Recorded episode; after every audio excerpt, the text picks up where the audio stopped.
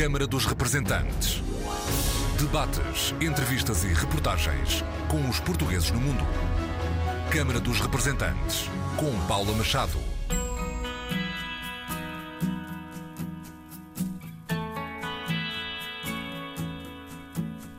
Olá, bem-vindos à Câmara dos Representantes. Os empresários das comunidades vão ser avisados das possibilidades de investimento em Portugal nas áreas da agricultura e indústria. São os avisos prévios que deverão arrancar no primeiro trimestre do ano que vem um dos anúncios que marcou o encontro dos investidores da diáspora, que decorreu entre 15 e 17 deste mês, em Fátima, que durante três dias foi a capital dos empresários portugueses no mundo. Mais de 750 pessoas de 36 países.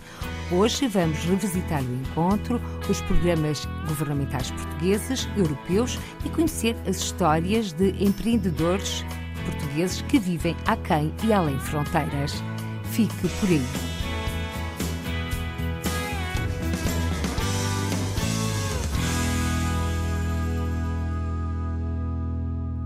Os empresários das comunidades vão ser avisados das possibilidades de investimento em Portugal nas áreas da agricultura e indústria. São os avisos prévios que deverão arrancar no primeiro trimestre do ano que vem. Os apoios podem ir até aos 75% do total do investimento, anúncio feito pela Ministra da Coesão Territorial. Ana Abrunhosa explica como quem está longe pode ter acesso à informação. Os avisos serão online, numa plataforma, no Portugal 2030, portanto há uma plataforma.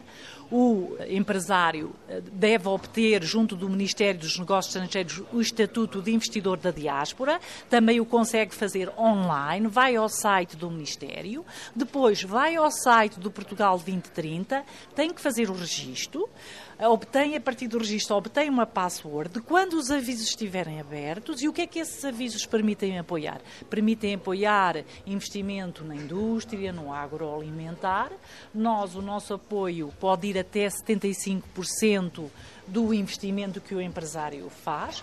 Metade desses 75% podem ser a fundo perdido se o contrato que o empresário fizer connosco e se ele cumprir os objetivos a que se propôs nesse contrato. E, portanto, nós apoiamos o investimento, uma parte pode ser a fundo perdido. Se for no interior, o apoio é majorado. Apoios que são incentivos, sublinha a ministra Ana Abrunhosa, que pede celeridade aos municípios na atribuição de licenças para os investimentos. Os licenciamentos que são necessários para que o empresário faça investimento têm que ser ágeis, têm que ser ser rápidos e nós próprios, quando criamos as nossas medidas de apoio, têm que ser adequadas àquilo que os empresários hoje necessitam. Os nossos apoios são um incentivo, não, não apoiamos 100% do investimento. E a Ministra da Coesão Territorial deixa um pedido aos empresários da diáspora. Enviem sugestões e não só. É muito importante fazerem-nos chegar sugestões, fazerem-nos chegar críticas, porque é a forma que nós temos também de melhorar os incentivos, os incentivos que temos.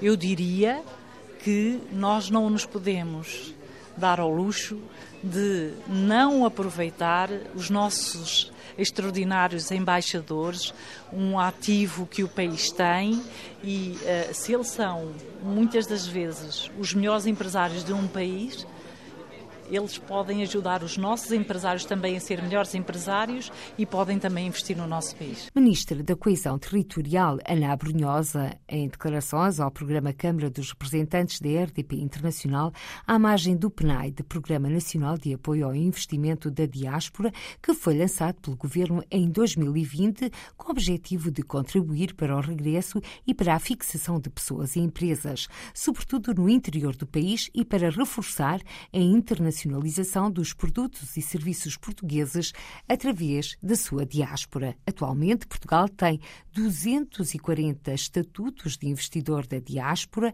atribuídos e 118 projetos apoiados com investimentos, especialmente nas áreas da agricultura, indústria alimentar, imobiliário e turismo, dos serviços, a empresas e tecnologias de informação, da comunicação e da eletrónica. O PNAID é um conjunto de várias medidas. Mas já lá vamos. Na entrada do Centro Pastoral Paulo VI, em pé, conversamos com a Secretária de Estado do Desenvolvimento Regional, Isabel Ferreira, e com os empresários Manuel Lemos, a viver entre Mirandela e Lima, no Peru, Isabel Loureiro e Miguel Rodrigues Francisco, ambos a viverem na Alemanha, e Luís Fernandes, que já viveu em França, São Tomé e, nos entretantos, regressou ao Algarve.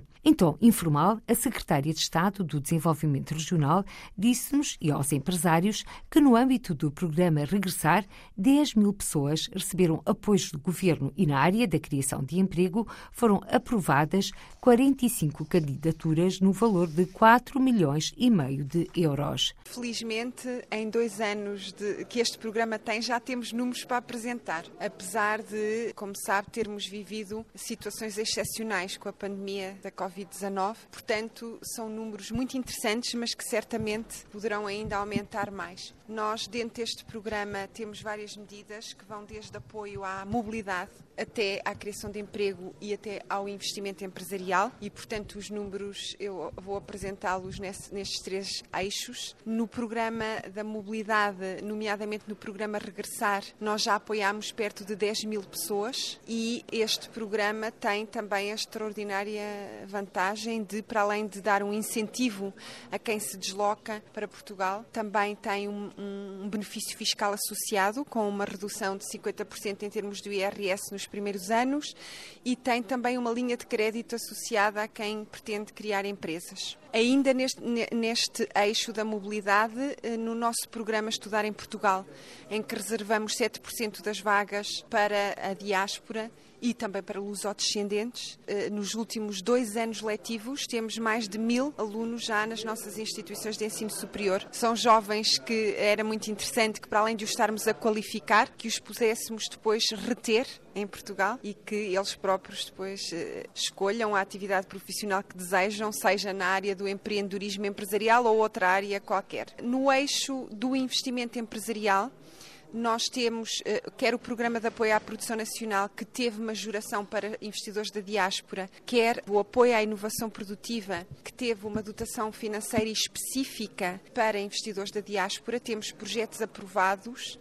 quer ligados à animação turística, quer ligados a desenvolvimento de software de empresas mais tecnológicas e ainda nas medidas de apoio à criação de emprego, nós tivemos 45 candidaturas aprovadas para investidores da diáspora, que traduzem um apoio de 4,5 milhões de euros e que permitiu a criação de 90 postos de trabalho associados a estes investidores da diáspora. É uma medida que apoia o salário dos trabalhadores durante 36 meses, integralmente, quer pessoas que criam o próprio emprego, quer pessoas que vão trabalhar por conta de outrem, e temos também este valor extraordinário foi um programa com grande adesão da parte dos investidores da diáspora, mas ainda tivemos bastantes candidaturas sem mérito e nós precisamos não só de divulgar mais estes instrumentos, como também de capacitar mais os investidores da diáspora para que apresentem candidaturas com mérito, porque quando estamos a falar de fundos europeus,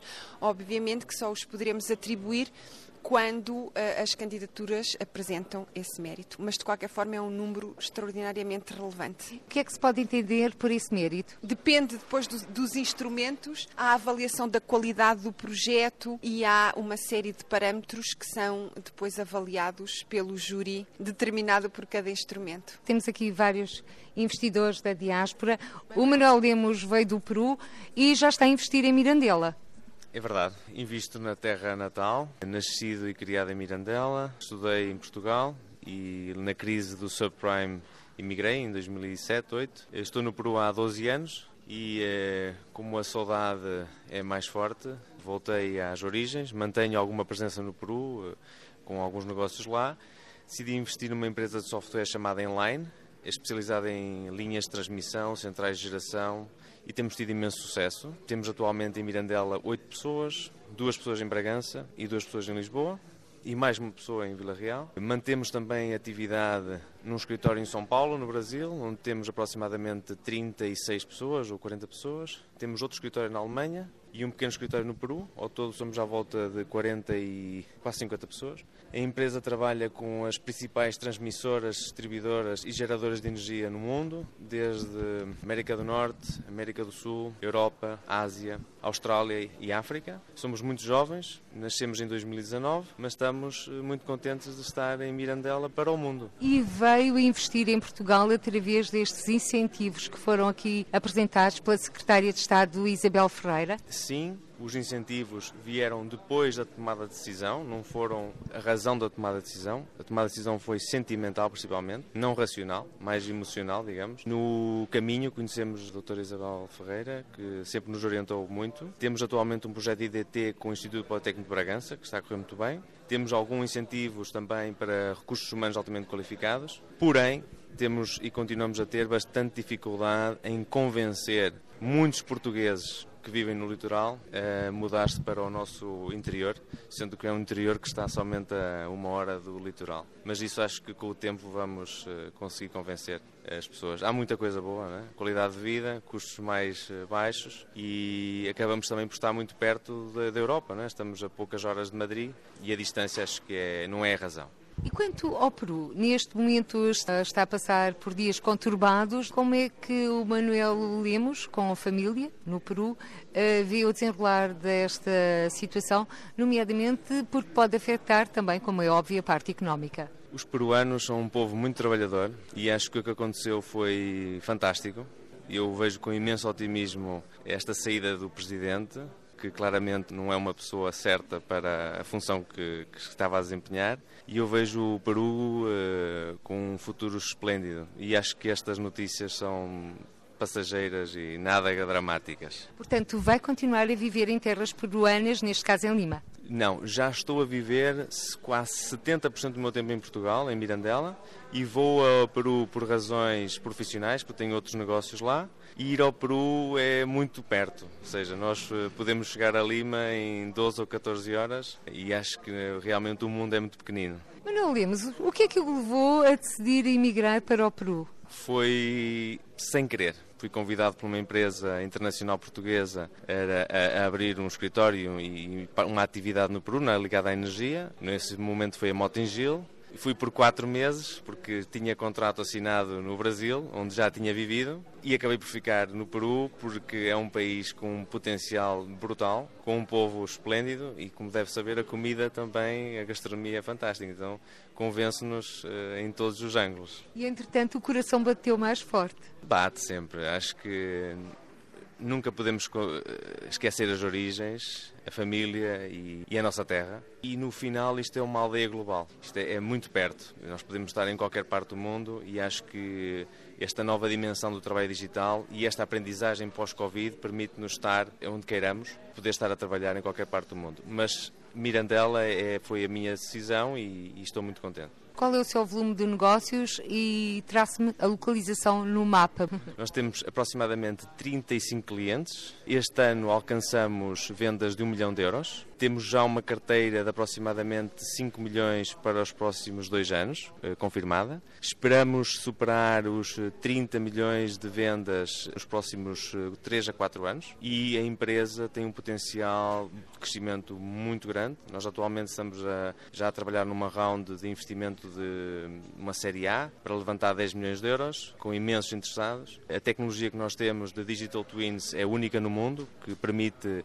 construir estas cópias digitais sem sensores, sem hardware, um processo 100% remoto, feito em poucos dias, de forma muito rápida e económica. E tecnologia é realmente uma área de enfoque, principalmente nesta área de energia e green tech. É? Manuel Lemos, eh, na reta final desta nossa conversa, que conselho dá a Isabel Loureiro, que eh, está radicada em Wiesbaden e quer regressar a Portugal para se instalar aqui? Aconselho vivamente, otimismo, sorriso na cara. Acho que a história da burocracia é justificação que toda a gente encontra, mas uh, o empreendedor luta contra tudo e contra todos e por isso em frente, com um sorriso na cara. Muito obrigada. Isabel Loureiro, depois deste conselho, portanto, ainda fica com mais convicção em deixar Wiesbaden para vir estabelecer-se também em Portugal. Sim, são as minhas perspectivas. Já na Alemanha há 39 anos, uh, tenho o meu ateliê de costura personalizado há, vai fazer agora 16 anos e uh, o meu projeto é realmente vir e estabilizar-me aqui e trazer o meu nome para aqui. Como é que começou essa sua história de montar, de se dedicar à alta costura em terras alemãs? Já desde pequena comecei aqui em Portugal e uh, quando fui para a Alemanha, queria ir por dois anos, de momento já passaram os 10 anos, já se multiplicaram e continuei a trabalhar como designer e modista para outras empresas, eh, dava cursos, trabalho com a escola profissional, dou uh, aulas, quem está a aprender a profissão de 3 anos e fiz os primeiros anos a trabalhar para outros e a atender os meus clientes privados e tudo surgiu de motivação dos meus clientes também, porque é que eu não fazia de vários projetos que estava a fazer, fazer um só a minha empresa, o meu ateliê. E assim surgiu. No maior tempo da crise financeira da Bolsa, abri o meu ateliê. Já tinha uma carteira de clientes, os primeiros 10 uh, uh, anos ou 12 anos que já estava a atender os clientes e elas motivaram mesmo, seguiram.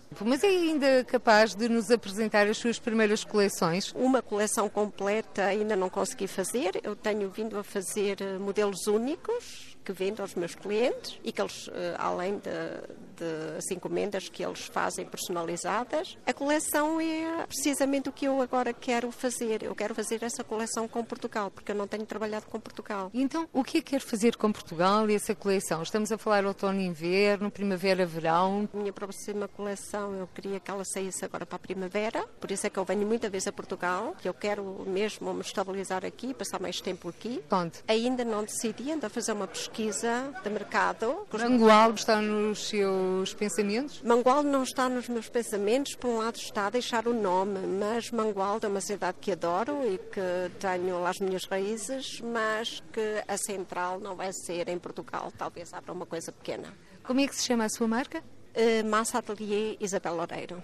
Isabel Loureiro, e agora vamos olhar então a próxima coleção de Portugal para o mundo, já na próxima estação, primavera-verão. Há sempre as cores mais agressivas, que aparecem sempre numa coleção de cores de pastel, mas a minha linha é muito personalizada aos clientes. Eu consigo sempre misturar as cores todas que temos porque faço individual, não uma coleção de fashion. Tento sempre misturar uma cor que nem seja como agora está, o lilás ou as cores de pastel. Pode-se meter sempre um vermelho ou um castanho no meio, consegue ser eh, sempre aceito pelos clientes. E agora vamos olhar os modelos. Uh, o que é que nos apresenta? Vestidos, calças? Estamos a falar de roupa de mulher. Eu faço também para senhor, para, para homem. Por... Homem e mulher. Então vamos a isso. Linhas direitas, largas, franzidos. Já se pode ver a maneira de eu trabalhar trabalhar a minha linha através da minha website que tenho e das redes sociais eh, das minhas folhas, desde o LinkedIn ao Instagram ao Facebook. Qual é o endereço? www.atelierloureiro.de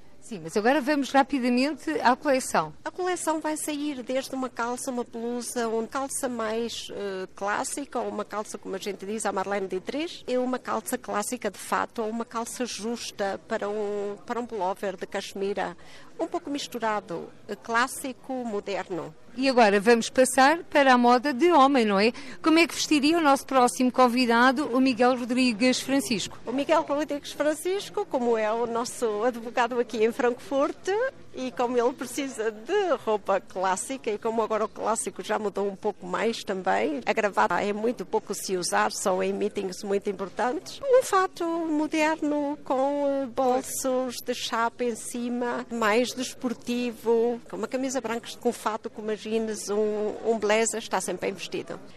E agora, Isabel Loureiro, porque estamos mesmo a terminar a sua intervenção nesta edição do Câmara dos Representantes, quanto pode custar uma peça de roupa por exemplo, um casaco para mulher. Como eu estou eh, lá, tenho a minha lista de preços e os preços da alta costura e os preços derivam sempre, o tecido é que faz praticamente o preço. Um fato, por exemplo, calça e casaco para o homem é a partir de 700 euros, um tailleur para a senhora a partir de 750 e um casaco a partir de 500. É, é, como, é conforme o tecido, conforme o, o modelo. Isabel Loureiro, uma estilista modista em Wiesbaden, com ateliê de alta costura, que quer vir para Portugal trazer o seu negócio que criou há cerca de 16 anos em terras germânicas, onde vive há 39 anos. Miguel Rodrigues Francisco, advogado, já tem aqui as indicações para o seu novo visual. Como é que estamos em termos de negócios?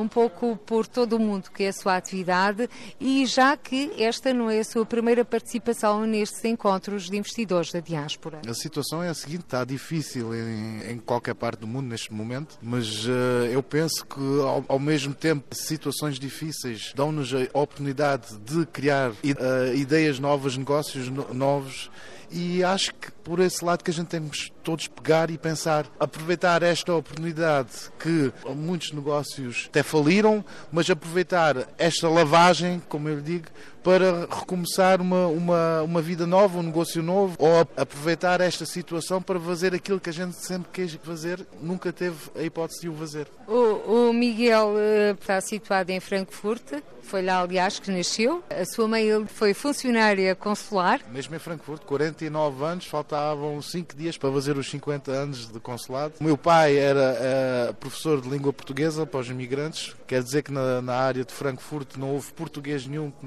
não tivesse passado por as mãos do meu pai e da minha mãe, inclusivamente, porque sempre tinham que ir lá ao consulado prolongar um, um, bilhete de identidade ou fazer um passaporte. Quer dizer que praticamente todos os portugueses daquela área uh, passaram por as mãos dos meus pais e agora eu continuo com a próxima geração, assim que tenham um problema jurídico, passam também por as minhas mãos. Quer dizer que estamos a cobrir uma área grande para os imigrantes portugueses da nossa zona. Na sua carteira de clientes tem também portugueses a viverem noutras partes do mundo, portugueses e não só. Tenho uma pasta muito muito variadas. Eu tenho empresas portuguesas que queiram ir para a Alemanha, tenho empresas alemãs que queiram ir para Portugal, tenho cooperações com colegas da China, da Roménia, da Turquia, da África, no Brasil. Eu, eu vejo o mundo como uma peça única, sou um cidadão mundial, não sou Claro que sou português, as minhas raízes são portuguesas e tenho grande orgulho em ser português, especialmente do Algarve, mas eu sou um cidadão do mundo. E isso espelha-se também na, na carteira dos meus clientes, que estão espalhados por o mundo inteiro.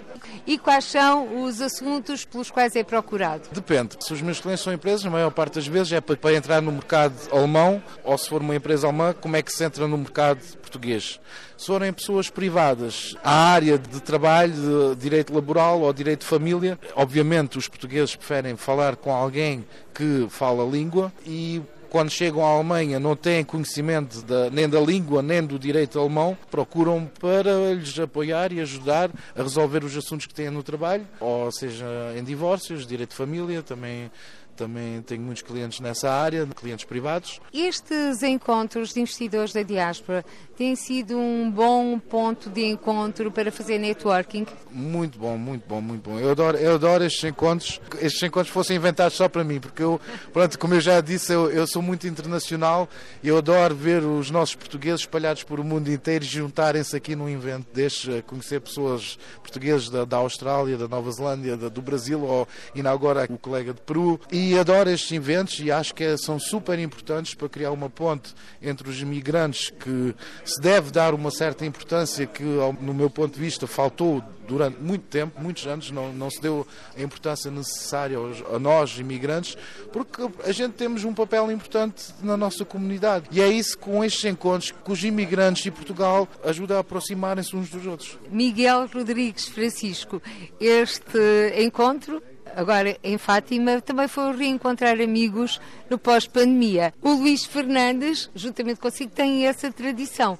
Luís Fernandes, empresário eh, natural de Lagoa, na área da construção, restauração e hotelaria. Todos os anos se vem ao PNAI de mais que não seja por um bom motivo. Reencontrar-se com o Miguel. Sim, é verdade. É, foi uma amizade que nós, eh, nós criamos. Conhecemos no, no voo para a Ilha da Terceira, para o encontro intercalar da, da diáspora e, e ficamos amigos desde essa altura e falamos, trocamos opiniões e estamos sempre juntos. Luís Fernandes, eh, já beneficiou de alguns dos contactos que aqui foram concretizados? Sim, tenho beneficiado dos, contactos, são experiências de vida, falo com várias pessoas, trocamos eh, experiências, não venho cá à procura de apoios ou coisas, porque trabalho com capitais próprios e os nossos investimentos são feitos na base das nossas possibilidades, mas a experiência e falar com outros empresários eh, ajuda-nos bastante. O Luís Fernandes, neste momento, está radicado no Algarve, mas também eh, tem negócios em França e São Tomé, país, aliás, onde viveu. Como é que estão os seus investimentos? Eh, quer alargar o seu leque de atividades? Gostava de alargar, mas é difícil a contratação de pessoal e pessoal qualificado é bastante difícil. Eh, tenho um projeto novo agora de umas casas autossustentáveis, foi um projeto que iniciei há seis anos, com muita pesquisa, com muito investimento, com muitas dores de cabeça, mas conseguimos aquilo que era o nosso objetivo, que é ter uma casa com 21 graus, 22 graus no máximo no inverno e no verão. Foi fazer e desmanchar, foi investigação, foi muito trabalho e atingimos o resultado final este ano e foi, foi bastante bom. Onde? Foi lá embaixo no Algarve. Nós temos a nossa base que fizemos este, isto e vamos começar agora a fase de produção agora no ano 2023. São casas móveis? Não são casas móveis. São casas que não consigo vender em Portugal porque a legislação não permite. Porque a legislação diz que a casa tem que ser móvel. E isso nós vamos enganar as pessoas porque ninguém vai, a casa depois de instalada, ninguém vai mover a casa.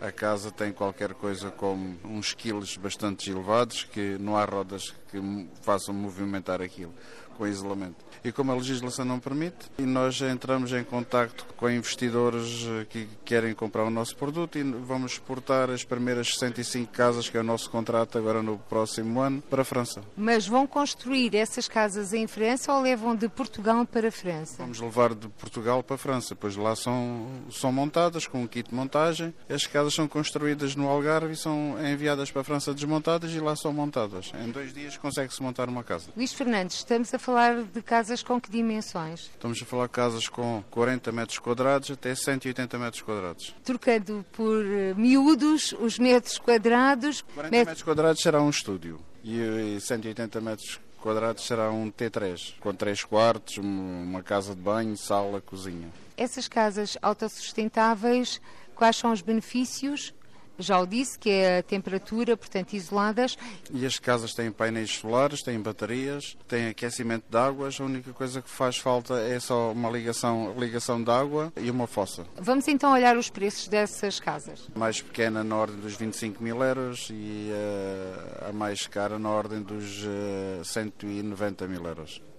O Luís Fernandes está convicto que o futuro passa por essas casas? Eu penso que o futuro passa por essas casas, até, até por um casal jovem que não tem necessidade nenhuma de comprar um apartamento ou uma coisa, uma coisa cara e pode viver num estúdio daquele já tão sustentável e com, com poucos custos porque não sabe qual é o futuro dele, se vai ficar naquela zona, naquela região, ou no coisa, e pode transacionar ou alugar mais tarde. E no investimento não é grande, não é, não é como comprar um apartamento de 200 mil euros ou 300 mil euros e depois ter que se mudar de cidade e ter ali um custo, ou ter que vender. Ou... Eu penso que é o ideal para um jovem. Para além desse projeto, tem outros também em andamento? Sim, é, os projetos que têm em andamento é aquilo que nós, que nós fazemos. Nós temos, eh, nós temos a construção lá embaixo no Algarve, temos a hotelaria, tenho também agricultura, que é uma parte que herdei do meu pai e quero, e quero manter. Não tenho outra hipótese, mas também gosto. É um hobby, não é bem uma atividade, é mais um hobby porque gosto. E assim vou, vou fazendo a minha vida. E como é que retrata a sua vida passada no estrangeiro, enquanto imigrante? Ah, foi uma vida difícil. Santo Meio Príncipe foi muito difícil. Muito difícil para as dificuldades que, que o país impõe, mas as pessoas são, são extraordinárias. Luís Fernandes, na reta final desta nossa conversa, que conselho deixa para os potenciais investidores que nos estão a escutar? Eu acho que se deve investir, deve-se investir em Portugal. Essencialmente porque nós precisamos da experiência de todos que adquirimos lá fora e lá fora adquirimos muita experiência e o país precisa sentir o orgulho português. Muito obrigada, Luís Fernandes, natural da Lagoa, empresário português que já viveu em França, São Tomé e agora voltou às origens. Está radicado no Algarve, na Lagoa, e é dali que parte para o mundo com os seus negócios. A última palavra para um luso-ascendente, Miguel Rodrigues Francisco, já nasceu em Frankfurt, filho de pais portugueses, um advogado com negócios em todo o mundo, com uma carteira de clientes portugueses e também luso-ascendentes. O regresso a Portugal está nos seus planos? Há muito tempo, há muito tempo. Há 20 anos, se calhar, já está nos planos. A vida às vezes faz que a gente não consiga regressar da forma que a gente queira, seja por causa de filhos, ou por causa de pais, ou seja ou por causa do negócio, mas estou convicto que não irá demorar muito tempo. Se não fosse a pandemia, já estava cá, mas já está tudo planeado, já está tudo uh, montado para regressar brevemente ao nosso país e ao nosso sol e à nossa boa comida. Miguel Rodrigues Francisco, Luís Fernandes, Isabel Loureiro, Manuel Lemos, empresários portugueses no estrangeiro e a Secretária de Estado para o Desenvolvimento Regional. Uma conversa onde se falou de negócios em português no mundo e do PNAID. Aprovado já está pela Comissão Europeia o novo quadro comunitário de apoio para Portugal para 2021-2027, mais conhecido por Portugal 2030. Fundos que receberam luz verde de Bruxelas. Portugal vai receber 40 mil milhões de euros nos próximos anos. Dinheiro europeu que deve ser um empurrão para o investimento e também uma via para resolver problemas socioeconómicos. Reconhecimento e agradecimento aos empresários da diáspora. As palavras da Comissária Europeia para a Coesão e Reformas sobre os portugueses residentes no estrangeiro. À margem do encontro PNAID, Elisa Ferreira destacou a presença portuguesa no mundo e lamentou a falta de reconhecimento em Portugal. Quanto aos fundos de Bruxelas, a Comissária Europeia para a Coesão e Reformas, Elisa Ferreira, explica-nos de que forma as verbas para Portugal podem beneficiar os investimentos da diáspora, ou seja, uma espécie de guia para o desenvolvimento dos projetos. Na prática, vamos ter uma continuidade de apoios a Portugal, e quando digo apoios a Portugal, é apoios às empresas, apoios aos municípios, apoios às escolas, aos centros de formação profissional, para resolvermos de uma vez por todas, espero eu, aqueles problemas tradicionais eh, de Portugal. Portugal se, se queixa. Temos que terminar o 2020. E aí, enfim, as coisas estão avançadas e, portanto, mas temos de o terminar até 2023. E, entretanto, já temos todas as condições e já estão a, a ser acumulados projetos, penso eu aqui, para utilizar o dinheiro que agora está disponível, que se chama 21-27, mas que em Portugal é conhecido por 2030. Portanto, é uma continuidade de apoios. Ao lado temos o PRR, o Programa de Recuperação e Resiliência, que esse é um instrumento completamente novo, criado pela Comissão. Este vale tem de ser executado até 2026.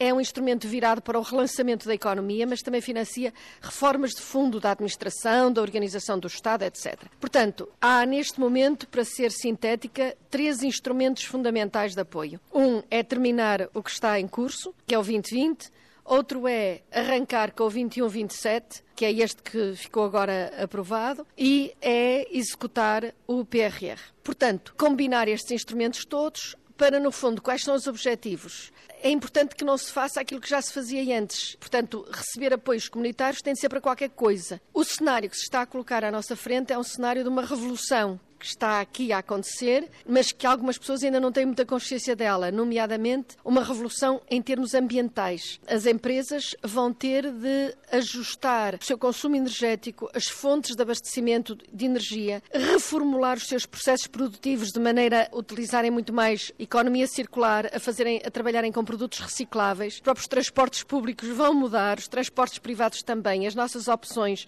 eh, de escolha enquanto consumidores mudam e, portanto, estes apoios têm um destino. É, no fundo, evitar que daqui a dois ou três anos se venha dizer ah, mas agora está um, esta tal revolução está em curso e nós temos de ter condições para nos adaptarmos. Temos obrigações de começar já, começar já e começar de facto refazer o modo como nós nos deslocamos, construímos as nossas empresas, aquecemos as nossas casas, como é que isolamos os edifícios, tudo isto está em curso. Por outro lado, Portugal tem de se libertar de uma dependência que foi um bocado histórica de mão de obra barata, portanto, temos de ter capacidade para reter as pessoas que, entretanto, vamos formando, não limitando a sua opção e a sua liberdade de se deslocarem, porque eh, isso é bem-vindo, mas tendo as condições de lhes dar a eles e a outros que venham de fora e que sejam igualmente qualificados condições de vida no país. E o país tem de se reequilibrar também territorialmente e socialmente. Um país que é desequilibrado em termos das dinâmicas, onde acontecem as dinâmicas, é um país que por, por si só fica fragilizado, até porque os custos de aglomeração nos sítios que estão congestionados matam o potencial de inovação, o potencial de novas tecnologias, de competitividade que deveria aí residir. E, portanto, estes desafios são desafios muito prementes que se associam a outros, nomeadamente a luta contra a pobreza, a exclusão, o acompanhamento, por exemplo, das crianças de famílias pobres, para que de facto elas possam ter uma vida digna no futuro e que não fiquem marcadas pelo facto de terem nascido ou serem muito jovens no meio de uma pandemia, no meio de uma guerra, enfim, no meio de todas as vicissitudes que temos atravessado. Portanto, são estes alguns dos desafios de uma forma muito genérica, mas os instrumentos estão aí. É uma questão de nos organizarmos para os gerir. E quanto a fundos, montantes disponíveis? Os montantes são, eh, digamos, do, do quadro que resta, do 2020, digamos, está executado até 80% aqui em Portugal. E, portanto, basicamente, eh, estamos a falar de terminar aquilo que foi começado. Note-se que esse quadro quadro, esses fundos, que foram de 14, 20, e esses fundos foram utilizados também, e às vezes as pessoas nem se aperceberam, para que houvesse a distribuição de máscaras de proteção de graça, para comprar vacinas nos diferentes países, para apoiar eh, o pessoal adicional para os hospitais, para comprar ventiladores, para apoiar as PMEs, para financiar eh, os salários quando se introduziram layoffs. Portanto, durante a pandemia estiveram aí a funcionar. Para esse efeito também foram reprogramados e foram reprogramados também para ajudar e para financiar financiar o acolhimento, por exemplo, agora a ucranianos. Financiam a 100% essas estruturas de apoio. E neste momento há uma nova proposta para que possam apoiar os custos excessivos de energia. Mas isto estávamos a falar, enfim, do que resta do 2020. Fundos novos, agora, estamos a falar de 24 mil milhões de euros. Às vezes o número varia porque se trabalha com preços de 2018 ou preços de 2022. Portanto, em preços correntes são 24 mil milhões de euros para daqui para a frente até a serem executados até 2027, com pagamentos até 2029, portanto é quase 2030, e ao lado temos 16,6 mil milhões de euros do PRR. Portanto, em conjunto, isto faz uma maquia da, da, ordem dos 40 mil milhões de euros, o que é de facto muito dinheiro, isto é, muita responsabilidade. E por isso mesmo eu digo que não há, não, digamos, desculpa se não fizermos uma utilização cuidada destes montantes, que são montantes que vêm dos contribuintes europeus. Isto é dinheiro dos contribuintes europeus. Para a Comissária Europeia Elisa Ferreira, estamos a viver um momento histórico em Portugal. Estamos a viver um momento histórico também na Europa. Isto é, a Europa tem a noção de que neste momento tem de voltar a uma lógica de reter e ser capaz de, de controlar as peças fundamentais dos processos de industrialização, perdeu-se muita indústria, pensou-se que os serviços cobriam tudo. A indústria é importante que exista na Europa, é importante que haja emprego qualificado na Europa. Há matérias sobre as quais a União Europeia lançou já ideias muito claras, por exemplo, cibersegurança, segurança digital, por exemplo, a investigação sobre baterias, por exemplo, a investigação sobre o hidrogênio verde. Portanto, a Europa tem de desenvolver as suas capacidades satélites viradas para a frente. E, portanto, há de facto uma consciência na Europa de que há setores que são setores, os microcondutores, há setores em que de facto a Europa não pode falhar e que tem de avançar. Portanto, isto é uma outra mensagem é que a Europa tem de ter equilíbrio territorial e equilíbrio social. Se a Europa tiver fraturas, territórios que ficam para trás, isto vale para um país, mas vale para o espaço europeu, se ficarem territórios para trás, ele vai partir por aí. Vai partir, vai fragmentar-se, vai fragmentar-se socialmente, economicamente e por vezes até politicamente. Porque as pessoas que ficam para trás dizem o sistema não quer saber de mim, eu também não quero saber do sistema. E agora, para finalizar, e porque estamos neste encontro de investidores da diáspora, uma mensagem para todos aqueles que nos escutam um pouco por todo o mundo. Antes de mais nada, uma mensagem de agradecimento e de reconhecimento. Eu tenho vivido muito tempo fora e é evidente o respeito que estes países, que estas comunidades têm relativamente aos portugueses, relativamente à comunidade portuguesa. Às vezes nós eh, aqui em Portugal não temos a noção do que significa eh, vencer e vingar num território que não é o nosso, numa língua que não é, que não é a nossa, num sistema que não é o nosso e tantos, tantos casos de sucesso inquestionável, quer económico, quer há aqui vereadores de grandes câmaras, há aqui gente que ascendeu nas estruturas sociais, nas estruturas políticas e, portanto, eles manterem este, este afeto com Portugal é um valor precioso, é um tesouro que Portugal tem de saber usar porque precisamos deles, precisamos desta mundivivência, precisamos desta experiência, desta cultura para, de facto, ajudar o país também a tornar-se mais competitivo e mais coeso. Elisa Ferreira, Comissária Europeia para a Coesão e Reformas, uma das convidadas desta edição do Câmara dos Representantes. Uma conversa à margem dos encontros dos investidores da Diáspora 2022 que decorreram em Fátima. No cair do pano de três dias de trabalho, o secretário de Estado das Comunidades, Paulo Cafofo, anunciou a realização do Fórum dos Empresários na África do Sul e disse que o desafio que se segue é a divulgação do PNAID junto das comunidades portuguesas. O próximo desafio que aqui temos é, relativamente aos encontros, ou melhor, ao PNAID, será nós podermos ter uma maior informação e conhecimento. E aqui a rede diplomática portuguesa tem também uma função muito importante. Os senhores embaixadores ou embaixadoras, cônsules, eh, têm tem este papel de tem que ter mais ativo e é nesses também nós nos vamos envolver, de dar a informação necessária para poderem, eh, junto das nossas comunidades, nomeadamente, eh, difundir, porque, que digo, há estes apoios, muitos até investem, mas não recebem os benefícios e nós queremos, obviamente, que isso seja uma realidade. E os fundos estão aí e a África do Sul agora é o principal destino? É, será agora em junho. Nós estaremos a organizar lá um evento muito interessante, que está já sob rodas. Estou muito entusiasmado porque fui muito bem recebido pelos empresários lá. Já tive uh, reporte de empresários cá que querem deslocar-se e, portanto, eu diria que será muito especial realizar esta iniciativa fora de Portugal. Ainda para mais do país, que será o país que irá acolher as comemorações do Dia de Portugal e das comunidades portuguesas. Encontros intercalares. São os encontros intercalares. Eu, eu nem vou chamar de encontros intercalares porque parece algo que é acessório. E não é acessório porque é fundamental e, para mim, tem um significado maior que é realizado fora do território português. E, portanto, eu diria que é um fórum de empresários da África do Sul, mas com empresários que também residem aqui em Portugal. Secretário de Estado das Comunidades, Paulo Cafofo, no final da quinta edição dos Encontros dos Investidores da Diáspora 2022. Fátima foi durante três dias a capital dos empresários portugueses no mundo. Estamos a chegar ao fim desta edição do Câmara dos Representantes. Em plena quadra natalícia, votos de um feliz Natal com muita luz e alegria. Por hoje ficamos por aqui. Até ao próximo encontro. Seja feliz. Câmara dos Representantes. Debates, entrevistas e reportagens com os portugueses no mundo. Câmara dos Representantes, com Paula Machado.